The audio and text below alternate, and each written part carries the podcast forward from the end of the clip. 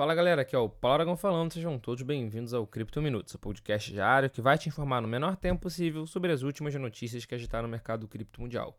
E o dia de ontem, o dia 6 de julho, foi recheado de volatilidade no mercado do Bitcoin. A gente voltou a romper inclusive os 31 mil dólares, batendo cerca de 31.300, mas no momento de gravação desse episódio a gente está na cerca de 30 mil dólares, ou seja, uma volatilidade bastante considerável e isso foi trazido, foi regado com algumas notícias que eu vou trazer aqui para vocês. A gente já começou o dia de ontem, logo pela manhã, com uma notícia que o CEO da BlackRock, o Larry Fink, falou em uma entrevista na Fox Business, falou super bem do Bitcoin. Para quem não sabe, a BlackRock é a maior gestora de ativos do mundo e atualmente eles têm sob gestão, sob gestão cerca de 9 trilhões de dólares americanos.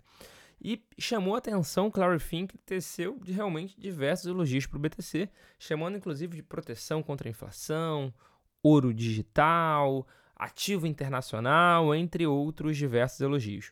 Fink disse que o Bitcoin tem capturado a atenção de muitas pessoas e que a criptomoeda pode evoluir para se tornar um ativo global, até em nível de usuários.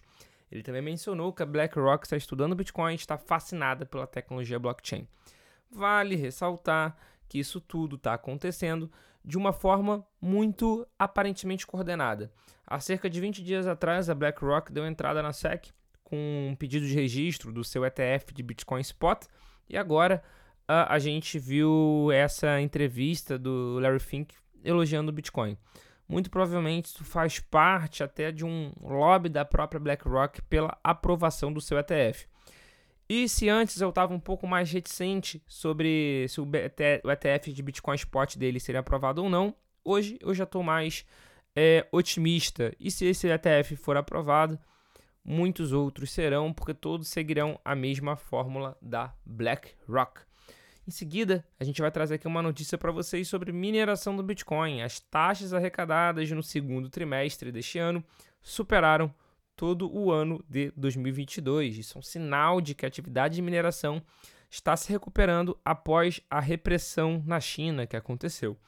As taxas de transação são uma parte importante da receita dos mineradores de Bitcoin, então este é um desenvolvimento positivo para a indústria e com certeza é um ótimo sinal.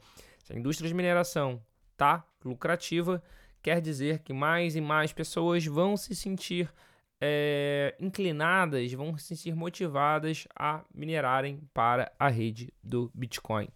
Falando em mineração, em Bitcoin, agora a gente vai falar sobre um fork do Bitcoin. Não é os forks mais recentes, é um do fork bem antigo até. É sobre a Litecoin.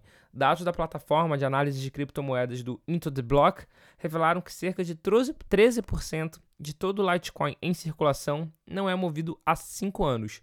Isso pode ser um sinal de confiança na criptomoeda ou pode indicar que essas moedas estão perdidas para sempre.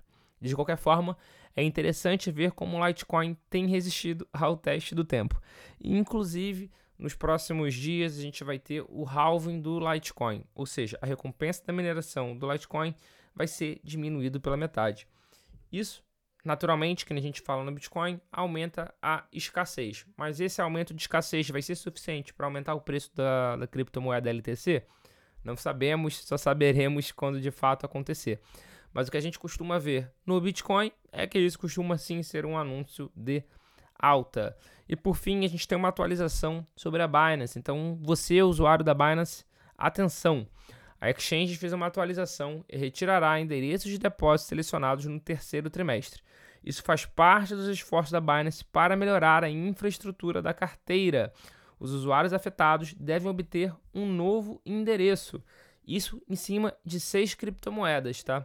Bitcoin, Bitcoin Cash, XRP, o token da Ripple, ADA Cardano, Solana, Litecoin, Dogecoin e Polkadot.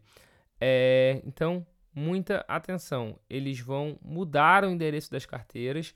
Então, se você tem é, alguma carteira de recebimento, por exemplo, nessas criptomoedas, atenção, muito atenção que você pode ter que enviar novamente.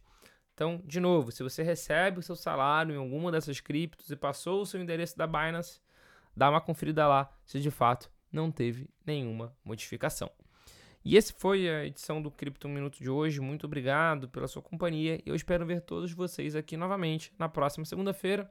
Eu espero trazer boas notícias para vocês. Valeu pela atenção e até a próxima.